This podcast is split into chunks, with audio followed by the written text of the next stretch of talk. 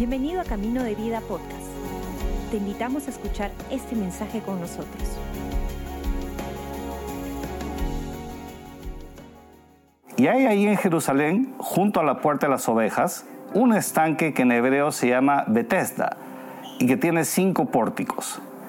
En estos yacía una multitud de enfermos, ciegos, cojos y paralíticos que esperaban el movimiento del agua porque un ángel del Señor descendía de vez en cuando al estanque y agitaba el agua.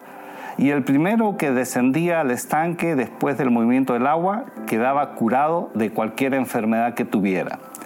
Y estaba allí un hombre que hacía 38 años que estaba enfermo.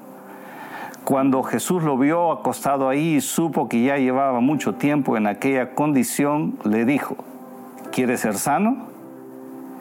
El enfermo le respondió, Señor, no tengo a nadie que me meta en el estanque cuando el agua se agita, y mientras yo llego, otro baja antes que yo.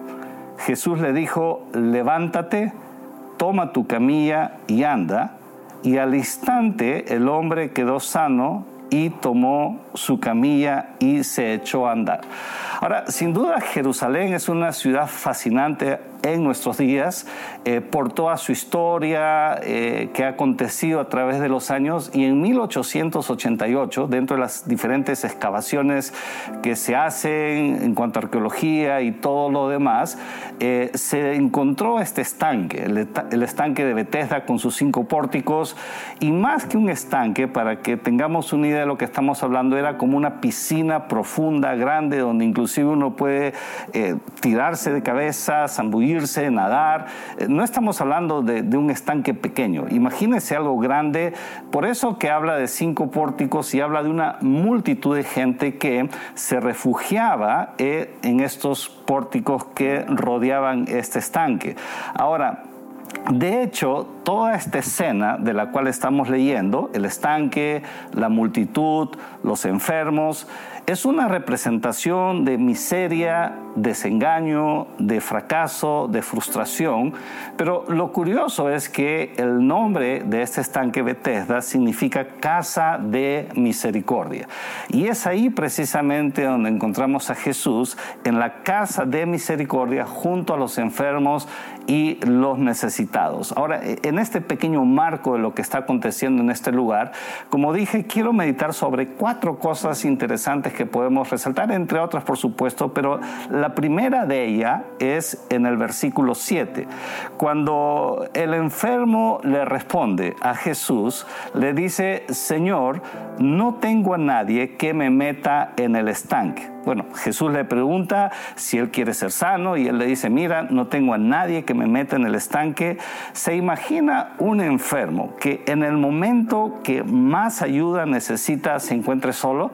Ya de por sí la enfermedad misma, la incapacidad, la invalidez, el dolor, ya la frustración de por sí misma es una tragedia en la vida de una persona. Súmele a eso la soledad o el hecho que se encuentre solo.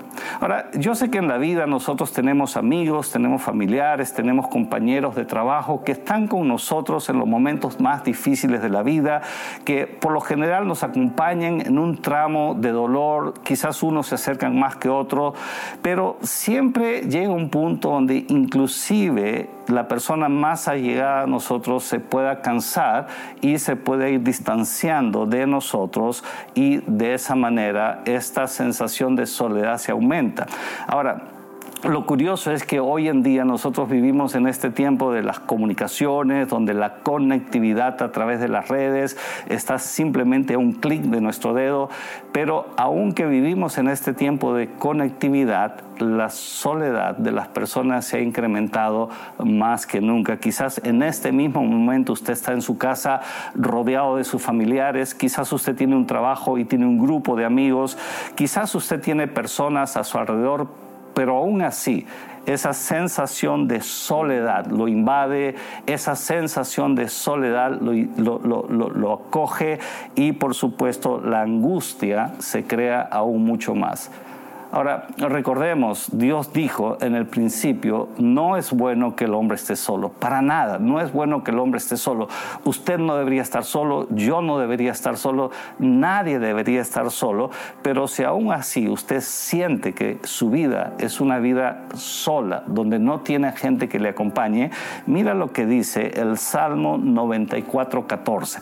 Salmo 94.14 dice, porque el Señor no abandonará a su pueblo ni desamparará a su heredad quiero en esta mañana decirle que aunque usted sienta una sensación de soledad, aunque usted sienta que es una persona incomprendida por los demás, aunque usted sienta que está remando solo en la barca, usted y yo no nos encontramos solos. Dios está con nosotros, aunque no podamos verlo, aunque no podamos sentirlo, Él siempre está a nuestro lado. Por eso también el Salmo 27.10 dice lo siguiente, porque aunque mi Padre y mi madre me hayan abandonado, el Señor me recogerá. Quiere decir que Jesús es el amigo íntimo, personal, que nunca falla, nunca nos deja, siempre está con nosotros. Eso téngalo claro en su mente.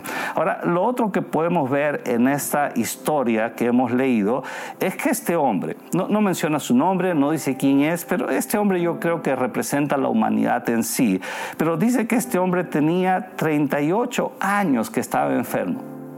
¿Se imagina 38 años postrado en esta situación? ¿Se imagina 38 años esperando una oportunidad para que su problema se solucione? Ahora, yo le hago una pregunta. Quizás usted ha tenido un mal día en algún momento. ¿Alguna vez has tenido un mal día? O, podríamos decir, de repente has tenido una mala semana. Toda la semana fue mala. O quizás podríamos hablar de un mal mes. O de repente un mal año. Puede ser que en lo que hemos vivido en la pandemia durante el 2020, 2021, parte del 2022, puedan haber sido un par de malos años en nuestra vida. Pero se imagina 38 años, 38 años intentando una y otra vez poder solucionar su problema sin embargo, lo que podemos resaltar de esta historia es que este hombre nunca se rindió. Por eso que la perseverancia, no importa cuántas veces usted esté intentando, sígalo haciendo, porque estoy seguro que en algún momento la solución a nuestra necesidad, a nuestro problema va a llegar. Lo peor de todo es rendirse. Nunca se rinda ante una situación difícil. Nunca abandone la esperanza ante una situación compleja, aunque usted esté tanto tiempo peleando por su matrimonio, por sus hijos, por su economía, sigue intentando porque llegará el momento en que usted va a poder ver, como se dice, esa luz al final del túnel. Entonces vemos aquí un hombre que se encuentra 38 años intentándolo y llega un momento donde Jesús aparece en su vida y cuando Jesús lo ve acostado ahí, le hace una pregunta curiosa porque le dice, ¿quiere ser sano? Ahora, eh, muchos podrían decir que esta pregunta era innecesaria. ¿Por qué Jesús le pregunta a alguien que quiere ser sano si está justo intentando por 38 años salir adelante? Lo que sucede es que Jesús conocía algo que muchos hoy en día, estudiosos, médicos, psicólogos, entienden perfectamente, que no hay peor enfermedad de aquel que no quiere ser sanado. No hay peor enfermo que aquel que no quiere ser sanado es que número uno vemos la amistad de Jesús en este hombre, número dos vemos la perseverancia de este hombre por cerca de 38 años intentando salir adelante, pero también vemos su voluntad de querer salir adelante. Es que necesitamos nosotros querer salir adelante del problema. Sin nuestra voluntad, sin nuestro deseo de poder salir adelante, es muy poco lo que vamos a lograr. Y lo que sucede es que hoy en día, el salir adelante significa también asumir una responsabilidad en nuestra vida. Pero muchos prefieren a veces quedarse postrados en medio de su dolor, quedarse postrados en medio de su situación compleja simplemente para no asumir su responsabilidad. Mira, sea cual sea la situación que podamos estar viviendo nosotros, sea cual sea el hábito negativo que nos puede estar envolviendo por muchos años, por mucho tiempo, la pregunta siempre va a ser la misma. ¿Realmente quieres salir adelante? ¿Realmente quieres salir de esa situación, de ese problema? ¿Estás dispuesto a hacer lo que sea necesario para poder seguir adelante? Porque si todavía no estamos tan decididos, si todavía estamos dudando, si todavía estamos medios acomodados en una situación difícil y compleja, nos hemos acostumbrado al dolor y a tratar de llamar la atención de los demás y no queremos asumir nuestra responsabilidad, quizás no es el momento para nosotros. Pero si nosotros queremos realmente y estamos perseverando, llega el momento donde Jesús aparece en nuestra vida como nuestro mejor amigo, como aquel que nunca nos abandona y viene para decirnos algo, para darnos una palabra. Y este es el cuarto punto que quiero resaltar que se encuentra en el verso 8. Jesús le dijo, levántate, toma tu camilla y anda. Quiere decir que la responsabilidad estaba en la misma persona que se encontraba postrada, que no podía hacer algo. Ahora Jesús le dije, le dice es tiempo de hacerlo. Levántate. Entonces en esta historia quiero resaltar cuatro puntos. Número uno, el valor de la amistad. Jesús es el amigo que nunca nos falla. Número dos, el valor de la perseverancia. Nunca se rinda, nunca se rinda. Siga adelante, siga hacia su objetivo de poder lo que usted espera en la vida. Número tres, quiera realmente hacerlo. Esté convencido que usted puede lograrmente hacerlo. Y número cuatro, lo que es el valor de la fe. Ahora, sobre la fe quisiera decir algo, porque no estamos hablando de una fe en sí misma o del valor de la fe por sí misma. Es que no es en realidad como a veces se dice, yo tengo una gran fe. No, no es una gran fe, es en quien nosotros depositamos nuestra fe. No es la fe por sí misma, sino es nuestra capacidad de poder creer y confiar en algo que es más grande que nosotros mismos. Y ese se llama Dios. Es que la fe depositada en la persona de Jesucristo es una gran fe, es una fe fuerte, es una fe como esa semilla de mostaza que, aunque es la semilla más pequeña, puede crecer a ser un gran árbol. Por eso en Marcos 9, 23 dice lo siguiente, Jesús le dijo, si puedes creer, al que cree, todo lo es posible. Ahora, si puedes creer, ¿qué es lo que podemos creer? es que podemos creer lo que Jesús dice en su palabra. No se trata tampoco de creer en cualquier idea que nosotros tengamos o en cualquier corriente de pensamiento que pueda venir a nuestro alrededor. Si puedes creer en la palabra de Dios, por eso es importante, es necesario, es vital que nosotros podamos tener esa relación íntima con Jesús a través de su palabra, en oración con su Espíritu, para que podamos ver realmente cuál es el propósito de Dios y cuál es el camino o el siguiente paso que nosotros podemos dar para lograr esas sanidad, para alcanzar ese milagro, para poder realmente ir a la siguiente etapa que Jesús tiene para nosotros. Solamente quiero terminar este pensamiento leyendo lo que dice en Hechos capítulo 4, verso 12. Dice lo siguiente, y en ningún otro hay salvación, porque no hay otro nombre bajo el cielo dado a los hombres en el cual podamos ser salvos es que Jesús representa para nosotros esa sanidad, ese milagro, ese momento que tanto estaba esperando este hombre que se encontraba postrado por su enfermedad. No sé cuál es la situación que tú puedas estar pasando en este momento. No sé si es la soledad que te invade. No sé si es algún problema financiero o algún problema relacional o familiar o económico. Pero quiero decirte algo, de lo cual estoy totalmente seguro. Ahí donde estás, no estás solo. Y no estoy hablando de la compañía de personas que puedan estar a tu alrededor en tu casa.